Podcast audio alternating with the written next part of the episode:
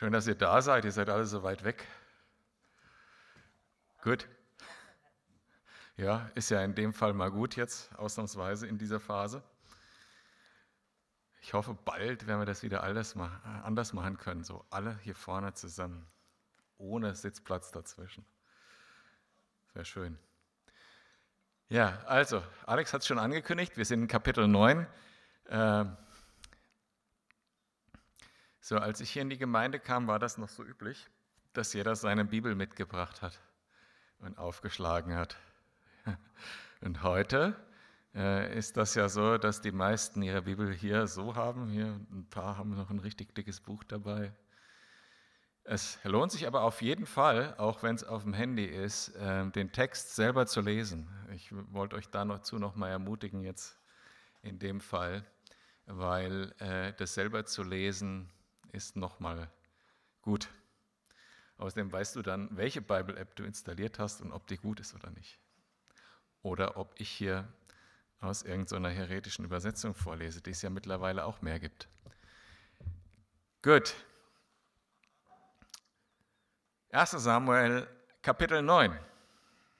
Und wir werden jetzt hier dem Saul vorgestellt.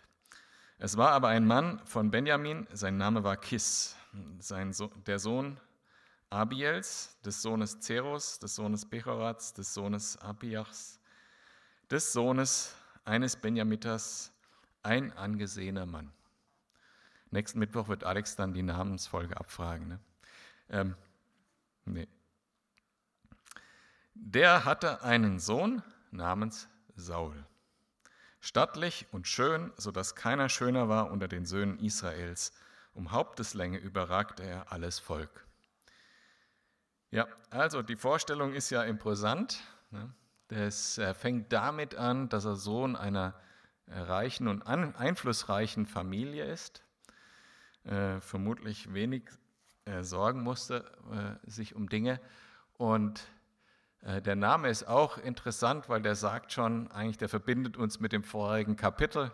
Wenn ihr euch erinnert, hieß es da, das Volk rief zu Gott, wir wollen einen König, so wie die anderen Völker.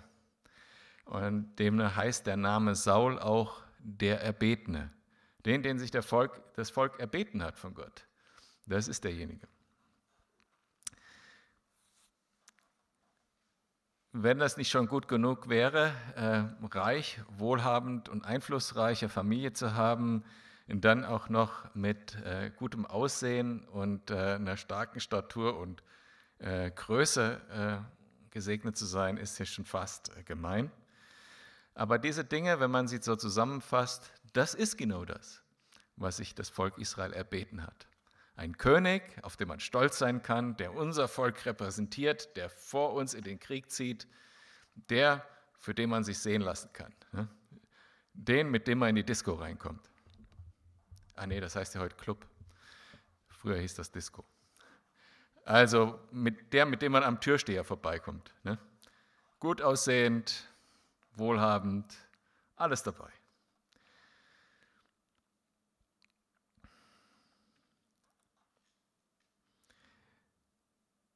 Was ja mit dieser Frage, die das Volk Israel gestellt hat an Samuel, gib uns einen König, wie die anderen Völker haben, einherging, war, dass Samuel gesagt zu Gott, was sich bei Gott beschwert hat, das ist doof. Und äh, Gott hat ihm zurückgesagt, nein, das machen die nicht gegen dich, sondern es ist eigentlich, sie wollen mich nicht als König haben, ihren Gott nicht als König haben. Stattdessen wollen sie einen Menschen haben, der sie repräsentiert. Und den bekommen sie auch. Wir lesen viel später im Samuel-Buch, wenn ähm, David eingesetzt wird, dass Gott eigentlich einen ganz anderen Maßstab, wenn schon ein König, einen ganz anderen Maßstab anlegen würde. Nämlich da steht nämlich in 1 Samuel Kapitel 16, Vers 7, dass Gott, als nämlich Samuel bei äh, den Brüdern Davids an einen nach dem anderen vorbeiging, und da gab es auch einen, der groß und gut aussehend war und stark. Nein, das ist er nicht, weil Gott schaut nicht auf die Äußerlichkeiten, sondern Gott schaut auf das Herz. Das war aber nicht die Art von König, zu dem, nach dem sie gerufen haben, das Volk. Und deshalb bekommen sie einen anderen König. Der Saul ist durchaus irgendwie auch eine tragische Gestalt, wenn wir äh, in den Kapiteln danach weiterlesen, weil er äh, schon, also nicht komplett versagt hat, wie jetzt andere Könige nach ihm dann später, sondern weil er von Gott gebraucht wurde und trotzdem nicht das richtige Herz hat und deshalb irgendwann abgesetzt wurde von Gott. Und darüber werden wir auch noch ein bisschen was heute äh, hören. Lass uns mal weiterlesen, weil jetzt sind wir erstmal der Person vorgestellt worden und seiner Familie. Aber lasst uns mal weiterlesen, wie das dann vonstatten ging. Und die Eselinnen von Kis, also dem Vater Sauls, gingen verloren. Finde ich interessant. Wie gehen Esel verloren? Aber gut. Gingen verloren. Und Kis sprach zu seinem Sohn Saul: Nimm doch einen der Burschen mit dir und mache dich auf, geh hin und suche die Eselinnen. Und er durchzog das Bergland Ephraim und durchquerte das Gebiet Salisa, aber sie fanden sie nicht. Sie gingen auch durch das Gebiet von Saalim, da waren sie auch nicht. Darauf zog er in das Gebiet von Benjamin, aber sie fanden sie auch nicht. Als sie gerade in das Gebiet Zuf kamen, da sprach Saul zu seinem Burschen, der bei ihm war, Komm, lass uns wieder umkehren, damit nicht mein Vater die Eselinnen sein lässt und sich um uns Sorgen macht. Er aber sprach zu ihm, siehe, es ist ein Mann Gottes in dieser Stadt und der ist ein ehrwürdiger Mann. Alles, was er sagt, trifft sicher ein. So lass uns dorthin gehen. Vielleicht gibt er uns Auskunft über unseren Weg, den wir gehen sollen. Also es gehen die Esel verloren, die Eselinnen, wie auch immer. Und äh, Saul wird beauftragt von seinem Vater, sucht die Esel. Die Esel sind natürlich was Wertvolles. Äh, sie stehen für Wohlstand, sie stehen äh, auch für Frieden äh, in der Bibel. Und ähm, wenn so ein Esel verloren geht, dann ist das ein echter Verlust. Also geh mal suchen. Und Saul nimmt diese Verantwortung an und geht ziemlich weit durch die Gegend, um diese Esel zu finden, findet sie aber nicht. Und irgendwann mal sind sie so lange unterwegs, dass er sagt, ähm, Bursche, ich glaube, wir sollten umkehren. Nachher macht sich mein Vater noch mehr Sorgen um uns als um die Esel. Und jetzt kommt was Interessantes. Offensichtlich haben sie vorher nicht nach Gott gefragt. Und der Bursche muss Saul aufmerksam machen, lass uns doch mal Gott fragen. Lass uns mal zum Propheten in die nächste Stadt gehen und der wird uns vielleicht helfen. Saul sprach zu seinem Burschen, siehe, wenn wir hingehen, was bringen wir dem Mann? Denn das Brot in unseren Taschen ist aufgebraucht, auch haben wir sonst kein Geschenk, das wir dem Mann Gottes bringen könnten. Was haben wir? Der Bursche antwortete Saul wiederum und sprach, siehe, ich habe ein Viertel Silberschäkel bei mir, den will ich dem Mann Gottes geben, damit er uns Auskunft über unseren Weg gibt. Hm. Dann wird uns kurz erklärt, früher sagte man in Israel, wenn man ging, um Gott zu befragen, kommt, lasst uns zum Seher gehen. Denn derjenige, den man heutzutage Prophet nennt, der heißt, hieß früher Seher. Da sprach Saul zu seinen Burschen, dein Vorschlag ist gut, komm, wir wollen gehen. Und sie gingen in die Stadt, in welcher der Mann Gottes war. Also machen sie sich jetzt auf den Weg. Und ähm, es hat tatsächlich den Burschen gebraucht von Saul, um ihn darauf aufmerksam zu machen, wie wäre es denn mal, Gott zu fragen. Ich glaube, das sagt uns schon ein bisschen was äh, über Saul. Und das wird jetzt noch bestärkt eigentlich im Text, der jetzt als nächstes kommt. Als sie gerade die Anhöhe zur Stadt hinaufgingen, da trafen sie Mädchen, die herauskamen, um Wasser zu schöpfen. Zu diesen sprachen sie, ist der Seher hier? Sie antworteten ihnen und sprachen, ja, siehe, er ist vor dir, beeil dich jetzt, denn er ist heute in die Stadt gekommen, weil das Volk heute auf der Höhe ein Schlachtopfer bringt. Wenn ihr in die Stadt kommt, so werdet ihr ihn gerade treffen, ehe er zur Höhe hinaufgeht zum Essen, denn das Volk isst nicht, bis er kommt, denn er muss das Opfer segnen. Danach essen die Geladenen. So geht nun hinauf, denn eben jetzt werdet ihr ihn treffen. Das ist auch äh, interessant, weil Saul hört jetzt aus dem Mund einer jungen Frau oder eines Mädchens tatsächlich, vermutlich steht hier, ich habe gar nicht nachgeguckt, vermutlich steht hier das Wort für Jungfrau im, im Hebräischen. Ähm, also von, äh, von einem Mädchen hört Saul etwas, was tatsächlich nicht nur für diese Situation jetzt relevant ist, sondern das ist auch schon etwas, was in die Zukunft weist, in die, auf diese Situation hin, wo Saul von Gott verworfen wird. Äh, das, äh, diese Stelle, wo, wo, das, wo wir das später lesen werden, ist erst in Kapitel 13, es ist also noch eine Weile hin. Aber da äh, ist es so, da befindet sich Saulus, Saul auf dem Weg in, ein, in eine Schlacht, am Schlachtfeld, und er hört, dass die Philister anrollen und der Prophet kommt nicht, um das Opfer äh, darzubringen. Und er kriegt Panik. Er kriegt Angst. Und entscheidet sich, nicht länger zu warten, weil die Philister sind ja schon fast da. Nicht länger zu warten. Und er bringt selber das Opfer, ohne auf den Propheten zu warten.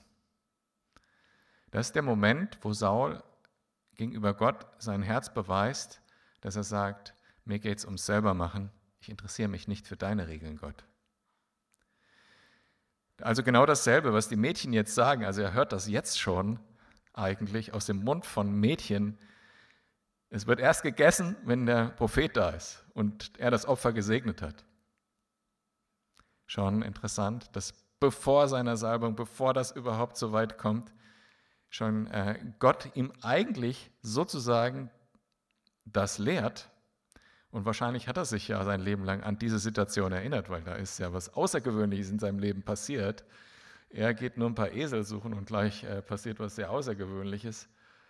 Er wird sich an diese Situation erinnert haben. Er kann sich erinnern an diese Aussage. Das wird erst gemacht, das Opfer ist erst dann gültig, wenn der Prophet da war. Und dennoch hat er es wieder selber in die Hand genommen später und äh, daraufhin hat ihn Gott vom Königtum verworfen. Also ein, ein, ein Blick in die Zukunft sozusagen, allein durch diese Begegnung schon. Da gingen sie in die Stadt hinauf, also äh, Saul und sein äh, Knappe, gingen sie in die Stadt hinauf. Als sie gerade in die Stadt eintraten, siehe, da kam Samuel heraus, ihnen entgegen, um zur Höhe hinaufzugehen. Aber der Herr hatte einen Tag zuvor, ehe Saul kam, Samuels Ohr geöffnet und zu ihm gesagt, morgen um diese Zeit will ich einen Mann aus dem Land Benjamin zu dir senden, den sollst du zum Fürsten über mein Volk Israel salben, damit er mein Volk aus der Hand der Philister errette. Denn ich habe mein Volk angesehen, weil sein Rufen vor mich gekommen ist. Also wir sehen jetzt äh, Saul, ähm, wie er in die Stadt reingeht, von dem Brunnen oder was weg, wo er die Mädchen getroffen hat und er geht Richtung Stadt und auf dem Weg trifft er äh, Samuel. Und Samuel hatte schon einen Tag zuvor gehört von Gott und äh, das Wort, was hier verwendet ist für hören, ist sehr, sehr interessant. Äh, zuerst mal ähm, hat ja Samuel auf das Volk gehört und dann hat er das zu den Ohren Gottes gebracht. Ja, wir lesen davon in ähm, genau im Vers 21 vom vorherigen Kapitel, dass Gott es, dass Samuel es zu Gottes Ohren gebracht hat und Gott spricht in Samuels Ohr. Und das Wort, was hier verwendet ist für ähm, das Ohr öffnen, was in Deutsch übersetzt ist, das ist ein Wort, das heißt so äh, ähnlich wie tuscheln, bedeutet es von, von der Bedeutung, aber es kommt äh, von einem Wortstamm, der bedeutet, wenn die Kopfbedeckung zurückgeschoben wird, um das Ohr frei zu machen. Also frei, äh, also das heißt, Gott hat ganz intim mit Samuel gesprochen. Vielleicht war es jetzt keine, ähm, keine hörbare Stimme, aber in seinem Herzen hat Gott zu, äh, zu Samuel gesprochen, nicht zu Saul, und hat ihm gesagt, Saul wird kommen, du wirst ihn erkennen, es sind Benjamiter. Und dann hat ihm noch ein paar andere Sachen gesagt. Ähm, Das hören wir nämlich jetzt, wenn er äh, Saul antwortet. Genau. Sobald Sam, nun Samuel den Saul sah, ließ der Herr ihn wissen, siehe, das ist der Mann, von dem ich dir gesagt habe, dass er über mein Volk herrschen soll. Und Saul trat zu Samuel ins Stadttor und sprach, sage mir doch, wo hier das Haus des Sehers ist. Und Samuel antwortete dem Saul und sprach, ich bin der Seher. Geh vor mir her zur Höhe hinauf, denn ihr sollt heute mit mir essen, und morgen will ich dich ziehen lassen. Und alles, was in deinem Herzen ist, will ich dir sagen. Der, dieser Satz, der hat mich sehr angesprochen. Alles, was in deinem Herzen ist, will ich dir sagen. Also, der Saul kam noch nicht mal dazu, seine Frage zu stellen. Also seine Frage war ja, wo sind meine Esel? sondern Samuel hatte sofort die Gelegenheit zu sagen, okay, jetzt ein anderer Plan dran. Ich sage dir, was für ein Plan dran ist. Komm mit mir hoch zum Essen. Du sollst mit uns essen und du sollst einen Tag hier bleiben und ich werde dir alles sagen, was dir auf dem Herzen liegt. Alles sagen, was dir auf dem Herzen liegt. Und sagt dann weiter, um die Eselinnen aber, die dir vor drei Tagen verloren gegangen sind, sorge dich nicht, denn sie sind gefunden. Also, Problem gelöst, ohne dass er fragen musste. Und wem gehört alles Begehrenswerte in Israel? Nicht dir und dem ganzen Haus deines Vaters? Da antwortete Saul und sprach, bin ich nicht ein Benjaminiter von, der, von einem der kleinsten Stämme Israels? und ist mein Geschlecht nicht das geringste unter den Geschlechtern der Stämme Benjamins. Warum sagst du mir solche Worte? Samuel sagt jetzt direkt, hey, das Volk hat geschrien nach einem König, du bist derjenige. Das Ansinnen des Volkes ist nach dir. Und Saul hat es nicht verstanden, glaube ich. Er fragt, warum sagst du das zu mir? Es ist einerseits, denke ich, auch äh, so formell Demut auszudrücken, dass er sagt, ich bin doch nur vom Stamm Benjamin und, und mein Haus ist das kleinste. Aber eigentlich stimmt es ja gar nicht. Ne? Sein Haus ist nicht das kleinste. Er kommt aus einem angesehenen, wohlhabenden Haus. Und ähm, das heißt, er antwortet so demütig, aber ich glaube, er hat wirklich nicht verstanden, was meint der jetzt? Also, oder warum? Er hat vielleicht verstanden, um was es geht. Und vielleicht kennt ihr das, wenn so was richtig Wichtiges passiert und es wird einem was richtig Wichtiges gesagt und man schon so aufgeregt ist und denkt, wow, jetzt passiert was Wichtiges, aber man das noch gar nicht versteht. Ich glaube, so war die Situation hier für Saul. Und das geht ja jetzt noch weiter. Saul wird jetzt überhäuft mit Ehrungen. Und Samuel sprach zu dem Koch, gib das Stück her, das ich dir gegeben habe, und von dem ich dir befahl, du sollst es beiseite legen. Und da trug der Koch die Keule auf und was daran war und setzte sie Saul vor. Und Samuel sprach, siehe, das ist aufgehoben worden, leg es vor, vor dich und iss. Denn es ist auf bestimmte Zeit für dich aufbewahrt worden, als ich sagte, ich habe das Volk eingeladen. So aß Saul mit Samuel an jenem Tag.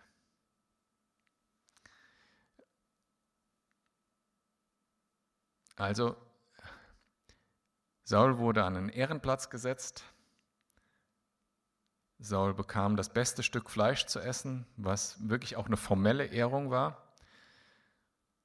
Und Saul weiß gar nicht, wie ihm geschieht. Und sie gingen von der Höhe in die Stadt hinab, also nach dem Essen vermutlich, und er redete mit Saul auf dem Dach. Und sie standen früh auf, und es geschah, als die Morgenröte aufging, rief Samuel den Saul auf dem Dach und sprach, mach dich auf. Also sie verbringen dann den ganzen Abend äh, auf dem Dach und Samuel spricht mit Saul. Ich vermute, das war so ein bisschen Coaching, Mentoring, äh, Handover, sagt man auf Englisch, weil ja tatsächlich Samuel bis dahin das Volk gerichtet hat. Äh, das ist eine Aufgabe, eine der Aufgaben, die Samuel vorher getan hat, wird Saul dann übernehmen müssen. Ich denke, wir hatten ganz intensive Gespräche und äh, eines der Themen, das will ich nachher im Detail mal behandeln, was vermutlich Teil dieses Gesprächs war. Können wir ja nur vermuten, wird uns ja hier nicht gesagt. Auf jeden Fall äh, gibt es da intensive Gespräche, vermutlich auf dem Dach. Und sie standen früh auf und es geschah, als die Morgenröte aufging, rief Samuel den Saul auf dem Dach und sprach, mach dich auf, so will ich dich begleiten. Da machte sich Saul auf und die beiden gingen miteinander hinaus, er und Samuel. Und als sie gerade ans Ende der Stadt hinabgingen, sprach Samuel zu Saul, sag dem Burschen, dass er uns vorausgehen soll, und er ging voraus. Du aber stehe jetzt still damit ich dich das Wort Gottes hören lasse. Da nahm Samuel die Ölflasche und goss sie auf sein Haupt und küsste ihn und sprach, hat dich nicht der Herr zum Fürsten über sein Erbteil gesalbt? Stellt euch mal vor, in den Schuhen von Saul zu sein. Ja, losgeschickt werden, um Esel zu finden und zurück nach Hause kommen nachdem der Prophet das Öl über das Haupt gegossen hat und gesagt hat, du wirst König von Israel. Könnt ihr euch das vorstellen, wie das gewesen sein muss für ihn? Jedenfalls sehr außergewöhnliche Begebenheit.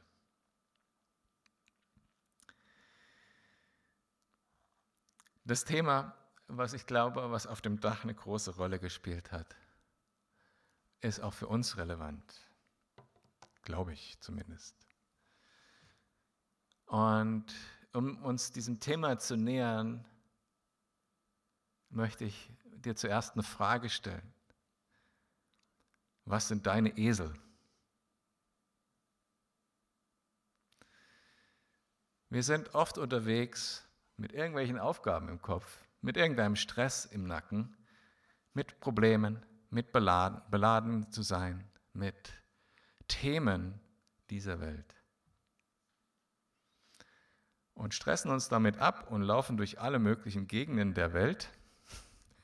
Also damals, der Saul lief ja durch ein paar, weiß nicht, wie viele Kilometer gemacht hat, war bestimmt nicht wenig. Ähm, und suchte immer weiter, bis zu dem Punkt, wo das Essen leer war, lesen wir. Und er sich Gedanken gemacht hat, wenn wir jetzt nicht zurückgehen, dann denkt mein Vater, ich bin tot. So lange versucht er das Problem alleine zu lösen. So lange lässt er sich treiben von den Problemen, die Esel sind weg. So lange grübelt er darüber, wo könnten die Esel sein. So lange denkt er, ach, warum passiert sowas mir? Esel sind weg. Was sind deine Esel? Es hat gebraucht, dass der Bursche von äh, Saul sagt, hey, wie wär's? Du könntest doch mal mit Gott drüber reden. Ja, wie oft brauchen wir jemanden, der uns das sagt? Wäre es nicht viel besser? Wir hätten die Grundhaltung, bet mal zuerst.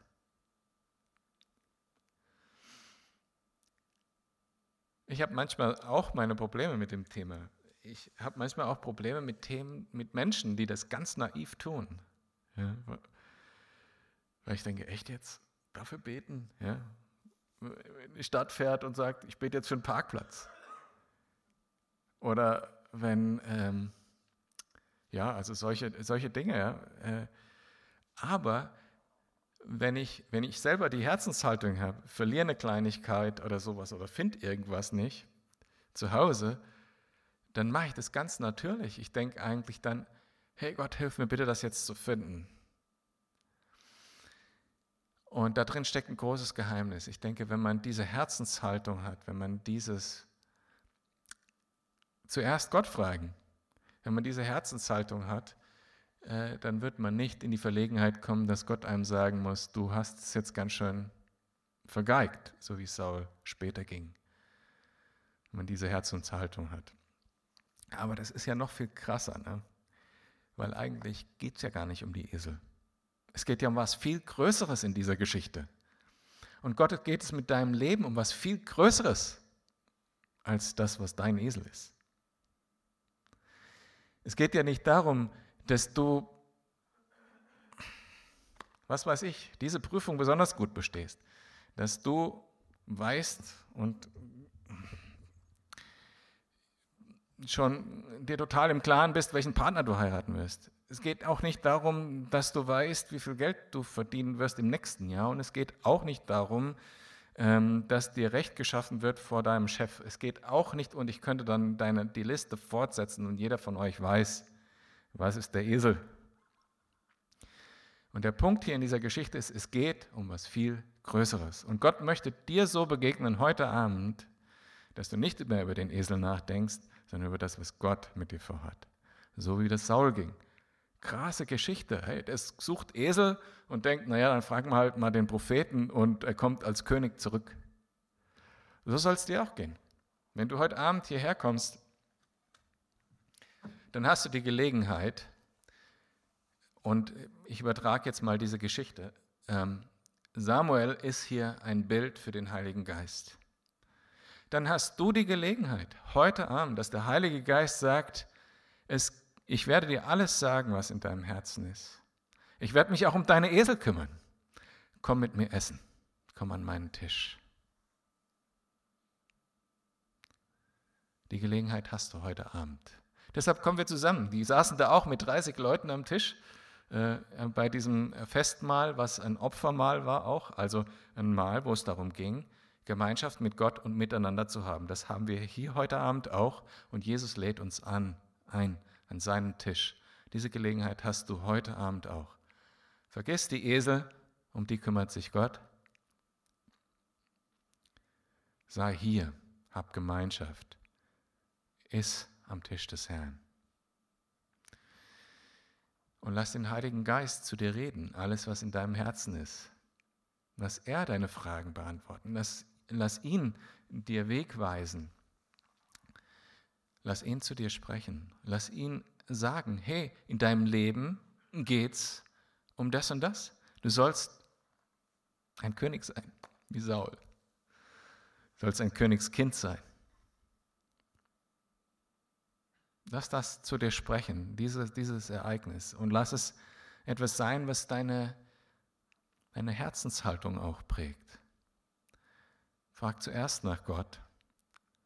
Such die Gemeinschaft Lass den Heiligen Geist zu dir reden und lass dich einfach verwöhnen.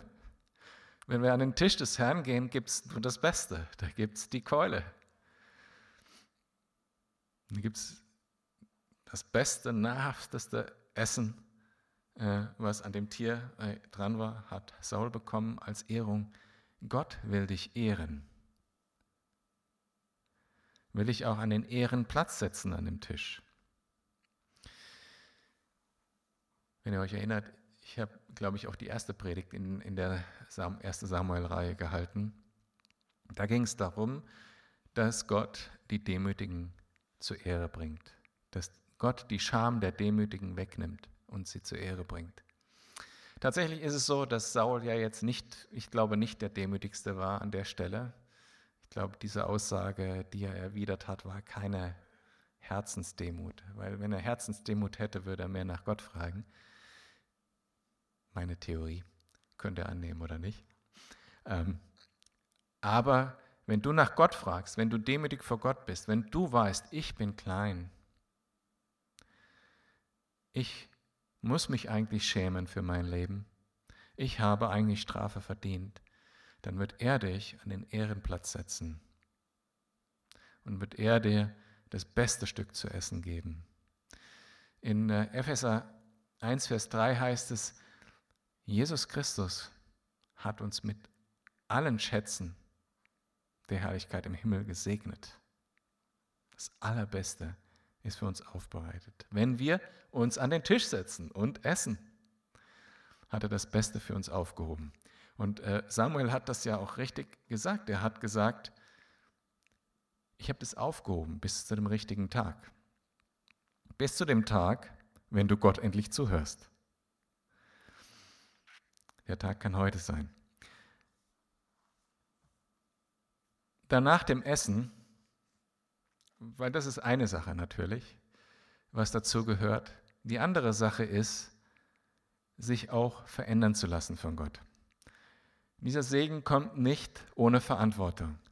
Der Segen, an dem Tisch des Herrn zu sitzen, kommt nicht ohne eine Veränderung. Der Segen, am Tisch des Herrn zu sitzen und wir machen das so schön, wir machen Lobpreis und kommen Gott nah und dann hören wir ihm zu. Und so ging es ja Saul auch. Er wurde von Samuel auf das Dach geführt, um gelehrt zu werden, um Informationen zu bekommen einerseits hör mal, wenn du da und da richtest, dann ist das und das und so weiter, vielleicht wirklich faktische Infos, aber auch, hey, Saul, du musst wachsen, du musst im Heiligen Geist wachsen, damit du diese Herausforderung tragen kannst. Geh ins Gebet, jeden Tag, so wie, du, wie ich dich jetzt gleich alleine lasse. Samuel hat ihn dann alleine gelassen auf dem Dach, damit Saul diese Geschichte selber mit Gott verarbeiten kann im Gebet. Und so will Gott auch, dass du auf den Heiligen Geist hörst und dich in die Stille begibst. Und das Dach ist ein sehr schönes Bild. Ich weiß nicht, wie es euch geht. In Corona-Zeiten ist es für mich besonders schwierig, weil äh, wir sind zu sechs zu Hause, also sechs quasi Erwachsene. Also mein Jüngster ist noch nicht ganz ausgewachsen, er ist 16, aber alle anderen sind erwachsen.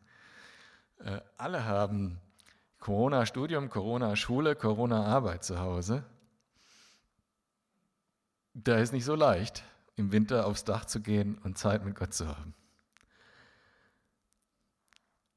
Aber im Sommer mache ich das auf jeden Fall auch, aufs Dach gehen oder auf den Berg oder in den Wald. Ist eine gute Gelegenheit, alleine zu sein. Ähm, ich glaube, das ist eine wichtige geistliche Disziplin, sich in die Einsamkeit und die Stille zu begeben. Für die, denen das nicht so liegt, ist das unbequem. Ich bin eher jemand, dem das liegt. Mir muss man vielleicht zwei, dreimal mehr sagen, geh mal unter Leute. ähm und das ist aber was, was Gott äh, erwartet. Weil wir haben ja auch gehört bei Samuel, das Reden Gottes ist leise. Das ist sozusagen ins Ohr geflüstert. Wenn es bei mir dröhnt, kann Gott nicht ins Ohr flüstern. Dazu brauche ich Einsamkeit, Reflexion über Gottes Wort äh, und Stille.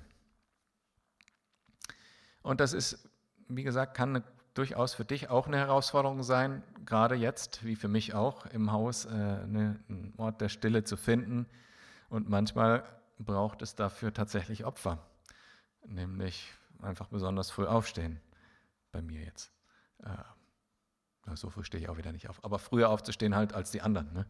So, ähm, bei mir bedeutet das halb sieben. Ist gar nicht so schlimm gerade. Das war schon schlimmer. ja, also bis acht habe ich dann Ruhe zu Hause, mehr oder weniger. Äh, vielleicht bedeutet es das und vielleicht bedeutet es auch für dich was völlig anderes. Äh, jedenfalls ist es sehr wichtig, diese Zeit zu haben, alleine in Stille mit Gott. Und es ist wichtig, trotzdem in die Gemeinschaft zu kommen, in, an den Tisch des Herrn mit den anderen zusammen die Gemeinschaft mit Gott zu genießen. Dann hat, ähm, ja, der Heilige Geist sollte uns auch in die Stille führen, so wie äh, ähm, Samuel den Saul in die Stille geführt hat. Und da, da passiert noch was Besonderes, äh, was ich denke, was, das könnte man auch bedrohlich empfinden, wenn jemand sagt, ich sage dir alles, was in deinem Herzen ist. könnte man bedrohlich empfinden. Und da finde ich auch dieses Bild, dass Samuel ein Bild für den Heiligen Geist hier ist, auch stark. Weil wenn der Heilige Geist kommt, das ist nicht immer bequem, das ist auch manchmal bedrohlich, das ist auch ein reinigendes Feuer manchmal. Und das Gebet, das Gott uns erforscht, ist ein gutes Gebet, ist ein wichtiges Gebet, dass Gott uns sagt, was alles in unserem Herzen ist, dass Gott mir sagt, was alles in meinem Herzen ist, ist ein wichtiges Gebet. Ohne dieses Gebet gibt es kein Wachstum, wenn du immer nur dich um das drehst, was du selber denkst. Aber wenn der Heilige Geist dir sagt, wo Wachstum gebraucht wird, wenn du ihm erlaubst, die Dinge anzusprechen, die wehtun, wenn du ihm erlaubst zu sagen, an dieser Stelle musst du dich verändern, dann passiert was Tolles, weil da passiert Wachstum, da passiert Nähe zu Gott, da passiert Frucht. Und das ist auch was sehr Interessantes, weil die Völker um Israel drumherum, die haben ihre Könige nicht mit Olivenöl gesalbt, wie äh, Samuel den Saul jetzt gleich salbt, sondern sie haben tatsächlich Tierfett genommen und haben ihre so die, die besten Fettstellen von den Tieren so richtig in die Haut eingerieben, mit dem Gedanken, der Mann wird dann so stark wie ein Tier. Er bekommt diese Kraft und diese Macht des Tiers. Ja, ist vielleicht für die Schlacht ganz gut. Aber Gott, und das ist ja die erste äh, Salbung zum König, die wir erleben in, in der Bibel äh, geschichtlich, Gott gibt das Olivenöl als Mittel zum Salben. Was steht für Frucht? Dass da jemand Frucht trägt. Und ähm, später steht das Olivenöl auch für Licht. Äh, also, das äh, in den Leuchtern leuchtet, äh, im Heiligtum. Und das alles wiederum sind Bilder für den Heiligen Geist. Und ich denke, dieses Wachstum und dieses Leuchten für Gott kann nur passieren, wenn wir ihm erlauben, uns zu zeigen, was alles in unserem Herzen ist. Und diese Erlaubnis zu erteilen heißt einerseits, es ihm zu sagen, Herr, erforsche mein Herz, so wie der Psalmist es sagt. Und es heißt andererseits, in die Stille zu gehen und auch zuzuhören.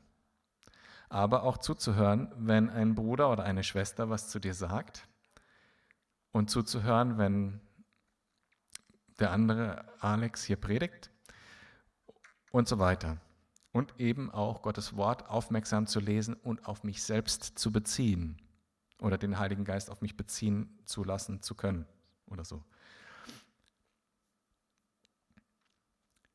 Und dann sagt Samuel, also als Bild für den Heiligen Geist, steh auf und geh jetzt und ich komme mit. Das finde ich auch ein total starkes Bild. Steh auf, es geht jetzt los, ich komme mit dir. Und so ist das. Ja, und das werden wir auch erleben in den folgenden Kapiteln. Gott ist mit Saul. Trotzdem er später verworfen wird und er Fehler gemacht hat, Gott ist mit Saul. Gott errettet sein Volk durch Saul von, von den Philistern, so wie er es versprochen hat. Gott tut sein Werk. Und das äh, zeigt uns vielleicht noch eine Sache, so nebenbei. Ähm, wenn jemand besondere Werke tut, wie zum Beispiel, dass Heilungen durch einen Menschen passieren oder er vollmächtig predigt oder äh, äh, andere Dinge, die man jetzt irgendwie hoch ansieht. Und man sieht, okay, durch die Person wirkt Gott dann heißt das noch lange nichts über das Herz dieser Person. Ich glaube, Gott segnet, trotzdem wir sind, wer wir sind. Und das geht bis zum gewissen Punkt. Und der Punkt ist irgendwann eben dann in Kapitel 13 bei Saul erreicht, wo Gott sagt, okay, ich habe trotz deiner Halsstreichkeit dein Volk gesegnet durch dich, aber jetzt reicht's. Das heißt, also es ist auf jeden Fall kein gutes Rezept zu sagen, ja, dann kann ich ja so weitermachen wie bisher und Gott segnet mich trotzdem. Nee, irgendwann ist genug. Aber es heißt vor allen Dingen nicht, dass du annehmen solltest, dass irgendjemand, den du siehst, als Vorbild vielleicht siehst, weil er irgendwelche tolle Sachen macht für Gott, dass dieser Mensch wirklich vollkommen in Ordnung ist mit Gott. Und das erzähle ich euch deshalb, weil es mich in den, in den letzten Jahren immer wieder schockiert, was man über Menschen hört, die mächtige Dinge für Gott getan haben. Ja. Also Dinge, wo ich richtig enttäuscht und verletzt bin, dass dieses Zeugnis für Gott so in Dreck gezogen wird, weil dieser Mensch nicht mit ganzem Herzen dabei war.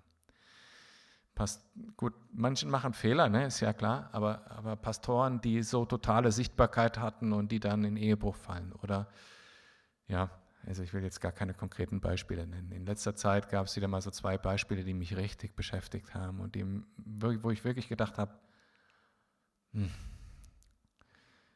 und man soll sich nichts vormachen. Gott segnet und gebraucht Menschen durch den Heiligen Geist, auch wenn ihr Herz nicht an der richtigen Stelle manchmal ist. Und dann kann sowas eben passieren.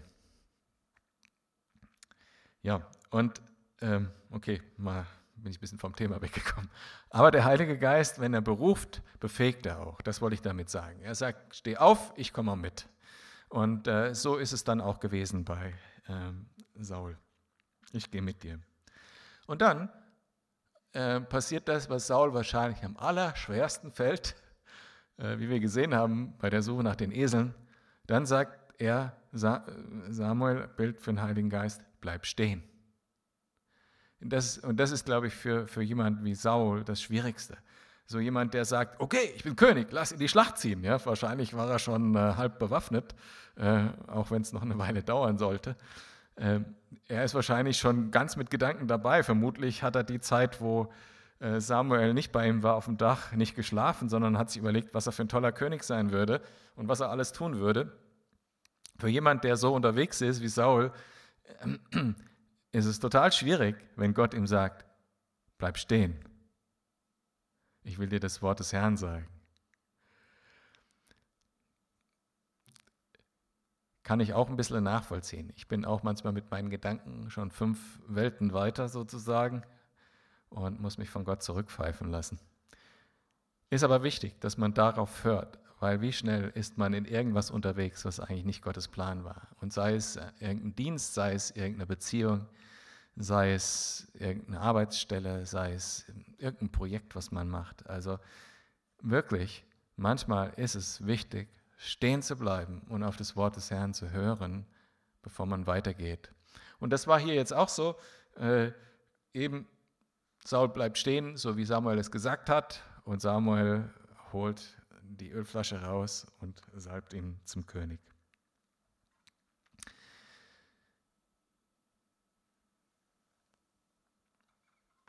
Ich will nochmal die Kernfrage oder die Kernaussage, Kernfrage und Kernaussage wiederholen. Was sind deine Esel? Und geht es Gott nicht um viel mehr in deinem Leben als den Esel. Amen.